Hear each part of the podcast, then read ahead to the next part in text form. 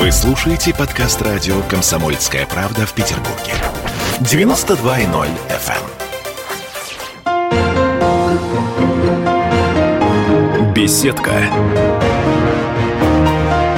На радио «Комсомольская правда». А мы продолжаем разговор э, с Марией Викторовной Тереховой, президентом Нотариальной палаты Санкт-Петербурга. Мы, собственно говоря, все про квартирный вопрос. По большому счету, это, наверное, самая важная, интересная и Ох, и пугающая история в нашей жизни. Почти каждому из нас хоть раз в жизни приходилось покупать и продавать квартиру, и сколько нервов это всегда нам стоило, просто страшно вспомнить.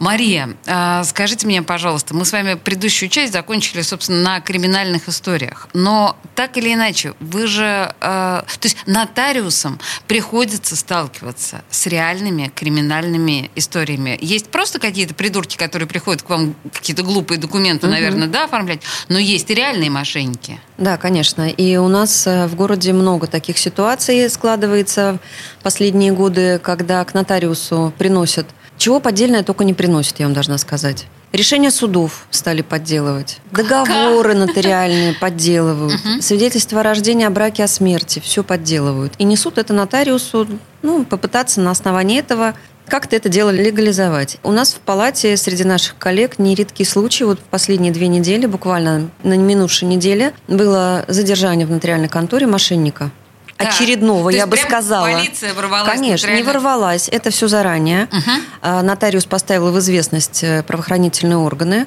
А, палата здесь оказывает содействие в этой части. И э, правоохранительные органы знали, что нотариусу для сделки, ну, либо в этой ситуации там наследственное дело. Угу. Принесли очередной поддельный документ. И уже думая, что все прекрасно, записались 6 месяцев истекло, можно получать свидетельство о праве на наследство. И записались для выдачи свидетельства о праве на наследство. И явились торжественно в нотариальную контору, где торжественные были припровождены туда, куда следует. Подручки белые. Подручки белые. Отлично. Да. Слушайте, это красивая история. И вообще так, так это не единично? Это не единично. Кроме того, в моей личной практике, как нотариуса, я же нотариус практикующий, я работаю как нотариус.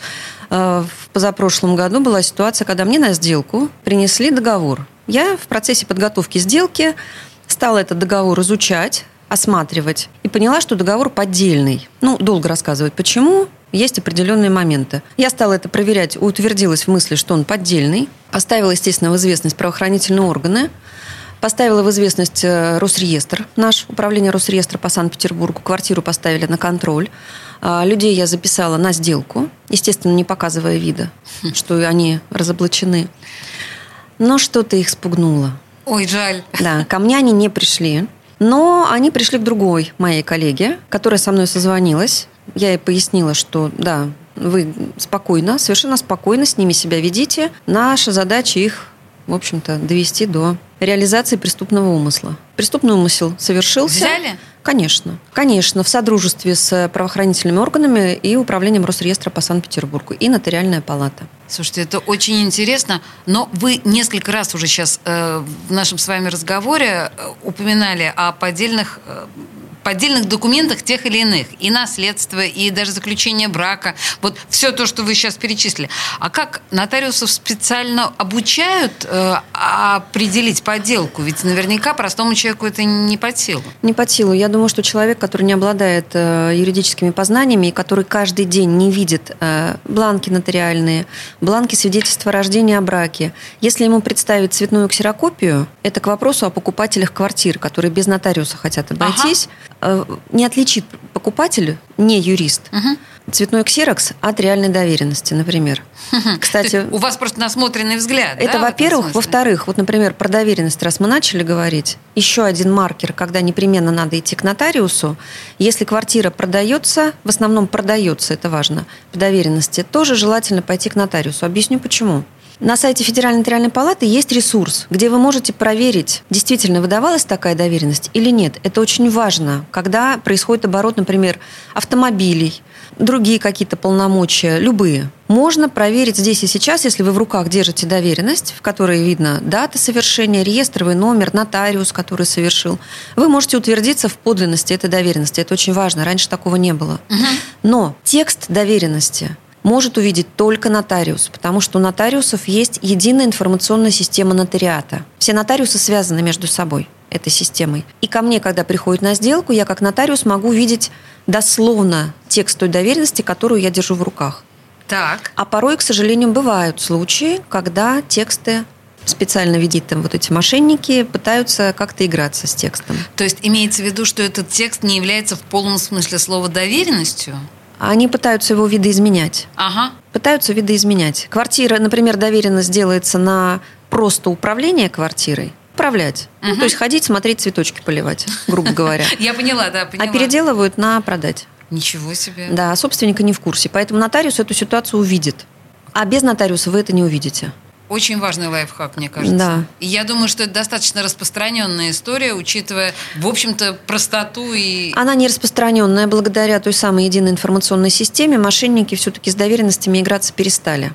То есть они понимают, что Ну, не конечно. Получается. Во-первых, для них риск велик. Угу. Во-вторых, э, ну, это же, во-вторых, это же ну, и риск без нотариуса не так велик, по большому счету. Если в сделке не участвует нотариус, то, наверное, теоретически провернуть ее не так уж сложно. Совсем так что, сложно. да, вот, мы понимаем. Еще одна э, важная вещь. Дальше.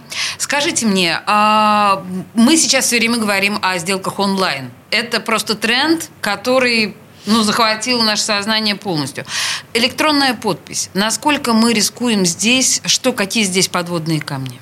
Здесь очень много подводных камней, и я полагаю, что именно с этим связано и в этот сегмент рынка введение нотариуса. И мы с вами знаем, что вступили в силу изменения в отношении э, дистанционных сделок и удаленных нотариальных да. действий. То есть это сделки, между, которые совершают два и более нотариуса. Угу. Зачем это делается? Это сейчас поступенчато все будет, конечно, введено, э, потому что что такое электронная подпись? Это на флешке подпись человека. Угу.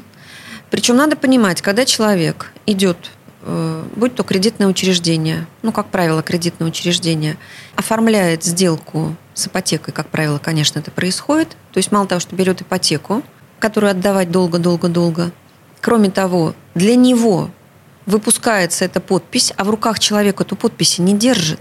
Mm-hmm. Ну, как правило, она даже и не отдается человеку, а она так. его. Кроме того, те документы, которые, например, нам в последующем уже для продажи такой квартиры, купленной в электронной форме, через некие там сервисы, которые сейчас успешно рекламируются по телевизору, нам приносят документы, и мы видим, что у человека на руках просто листочек бумаги, и все. И все. Ладно, он пришел, если он придет к нотариусу, Ага. Ну, мы разберемся, что с этим делать, и мы проверим достоверность этого документа. А если кто-то будет рисковать и пытаться это купить в простой письменной форме, ну, наверное, масса вариантов обмануться. Вообще, масса вариантов. И поэтому законодатель вот в таком достаточно спешном порядке ввел норму о возможной, возможном удостоверении сделки двумя и более нотариусами. Ну, то есть, когда мы с вами в разных нотариальных конторах. Это может быть в одном регионе, когда, например, видеть друг друга не хотят супруги, предположим, уже все, дошли до точки сборки, не хотят видеть, идут к разным нотариусам, ну, либо в разных городах.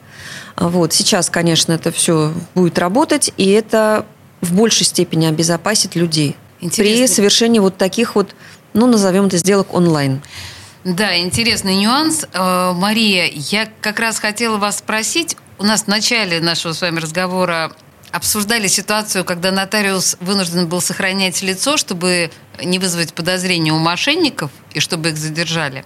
А вот тут вы говорите, что супруги да, могут дойти до крайней точки в своем конфликте. Я сейчас имею в виду психологическую составляющую работы нотариуса. Угу. Ведь, черт возьми, это же очень непросто, на мой взгляд. А есть же еще ситуации, когда клиенты, и большинство таких э, ситуаций, когда клиенты друг другу не доверяют, мягко говоря, и их надо как-то примерять. Угу. Вот здесь есть какая-то специфика? Конечно, наша работа полна психологизма. Вот. Я бы так это назвала. Причем понятно, что наша работа, у нас нет интриг, скандалов, расследований. Она, наверное, ну, для кого-то со стороны такая скучная, рутинная. И, наверное, это правда. Но, конечно, в работе каждого нотариуса, особенно в наследственных делах, в каких-то семейных правоотношениях, встречаются вот те самые истории, о которых вы говорите. Когда искры летают между людьми а им надо договориться, но им нужно как-то закончить эту историю и начать следующую в своей жизни, и не жить все время вот этими отрицательными эмоциями. И, конечно, нотариус здесь выступает своего рода медиатором, что уж там говорить. Он транслирует мысли одного другому. Потому что когда нотариус, в принципе, то же самое, что сейчас сказал первый супруг, говорит второму супругу, нотариуса слышат, а друг друга уже не хотят слышать. То есть, понимаете, нотариус – это человек не только буквы закона, это еще и человек с остальными нервами, который вынужден терпеть наши с вами взбрыки. Собственно, время наше, к сожалению, закончилось, но я думаю, что мы вернемся к этому разговору еще неоднократно. В студии радио «Комсомольская правда» э, была Мария Викторовна Терехова, президент Нотариальной палаты Санкт-Петербурга. Мария, спасибо вам большое, это было очень спасибо интересно. Спасибо вам большое. До новой встречи. Беседка. На радио «Комсомольская правда».